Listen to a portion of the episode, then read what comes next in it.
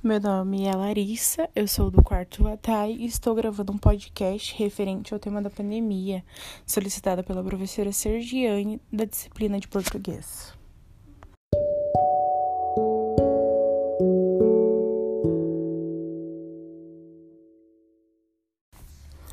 O impacto que a pandemia vem causando, não só em mim, mas em toda a população, eu acho que é principalmente o psicológico que vem mexendo muito.